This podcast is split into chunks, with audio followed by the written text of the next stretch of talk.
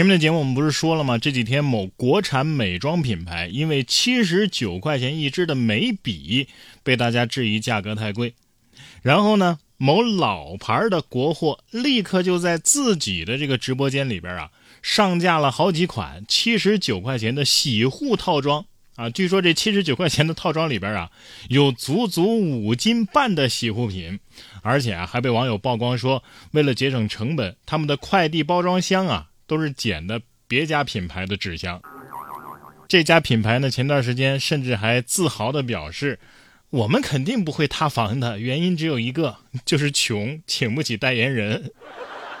哎呀，这就是真实的商战，是吧？这种朴实的宣传策略，和有些国货华而不实的营销，形成了鲜明的对比啊。不是你们大老板都这样喜欢贴脸开大，丝毫不顾及对方的面子是吧？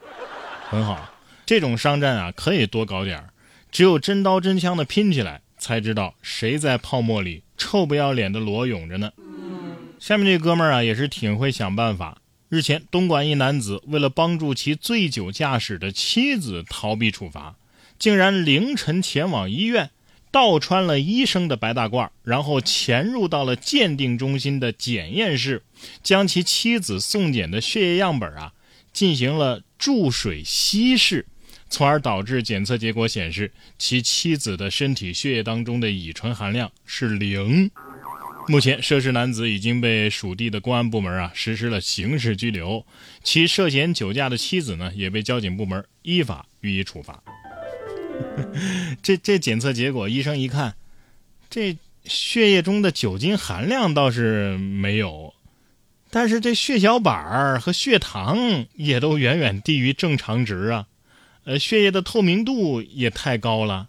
如果这是是真的您太太的血的话，我怀疑您太太是一只水母。关键是稀释一下，浓度就降到了零。赶紧把这个技术用到核污染水的处理上啊！这哥们儿这么能干，当初 FBI 筛掉你的入选资格，我第一个就不同意。下面这哥们儿啊，这招啊也是想绝了。九月四号，广东的惠州一男子前往便利店啊买了一个一块钱的打火机，大约两分钟之后，该男子就再次来到该店购买九百六十块的商品。并且呢，趁店主拿货的时候，假装扫描店家的二维码。扫描成功之后呢，男子利用随身携带的喇叭播放了收款到账的声音，以此来迷惑店家。实际呢，并没有付款。经过缜密的研判追踪，惠州龙门公安成功的将犯罪嫌疑人抓捕归案。他为什么一开始要买一个一块钱的打火机呢？我估计是为了试试这个店里啊，他有没有收款语音。不得不说，这小子办事还挺严谨。你下次问问老板，盘下这个店，哎，要多少钱？然后你也制作一个音频，在这个店里边播放一下。干脆你就不用带喇叭了，你还带什么喇叭呀？你你争取用嘴直接学会这个语音播报，还省了喇叭钱，是不是？接下来要说的这个哥们儿呢，倒是没有侵害别人的利益，甚至啊还想做一个散财童子。九月十一号，据励志新闻的报道啊，广东惠州一男子在金店的门口将卖掉黄金的一万五千块钱撒向了天空。金店的老板说呀，顾客曾经在他那儿啊买过黄金，后来呢因为跟女朋友分手了啊，就卖回给老板，自己想不开呀，当场就把卖黄金的这个钱啊给撒了。帮他捡回来之后呢，哎，他又撒掉了。家人随后过来呀，把黄金给赎了回来。有人说呀，这哥们儿其实挺善良的，他没有直接撒黄金，可能是怕砸到路人。哎，何苦呢？你不想要可以寄给我吗？为什么要在大街上撒呢？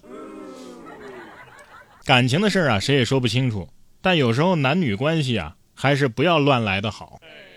据《潇湘晨报》的报道，二零二二年的十月十三号，一个二十六岁的小伙子小王啊，与比他年长七岁的女房东，呃，因为租住房间相识了。结果呢，十四号、十五号、十七号这三天啊，两个人在没有采取安全措施的情况之下，发生了三次性关系。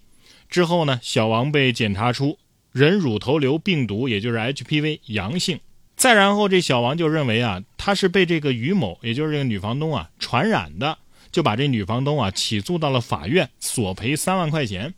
但是这房东于某表示啊，自己之前啊在备孕的时候就已经做过身体检查了啊，当时呢只有一点这个妇科炎症。在发生纠纷之后呢，自己也多次到医院去检查，他自己呢是显示 HPV 阴性的，所以他认为小王这个 HPV 的阳性跟自己没有任何关系。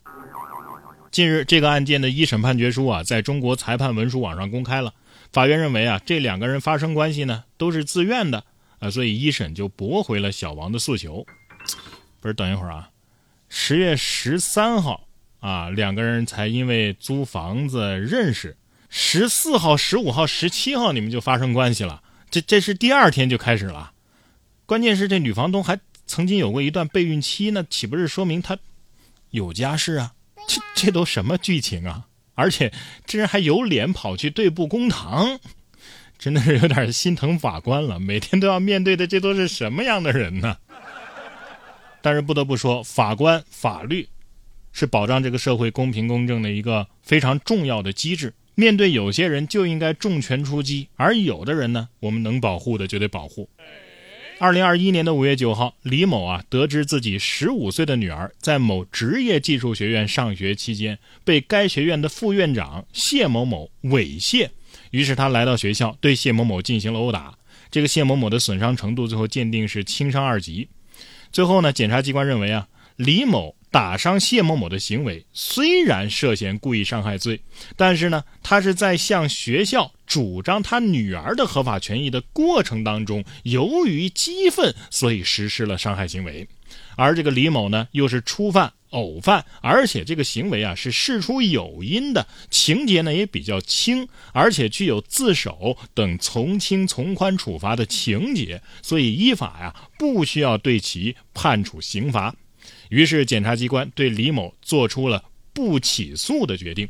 而至于这个谢某某，也就是这个猥亵了他女儿的学院的副院长，经过检察机关提起了公诉，法院呢以强制猥亵罪判处其有期徒刑两年两个月。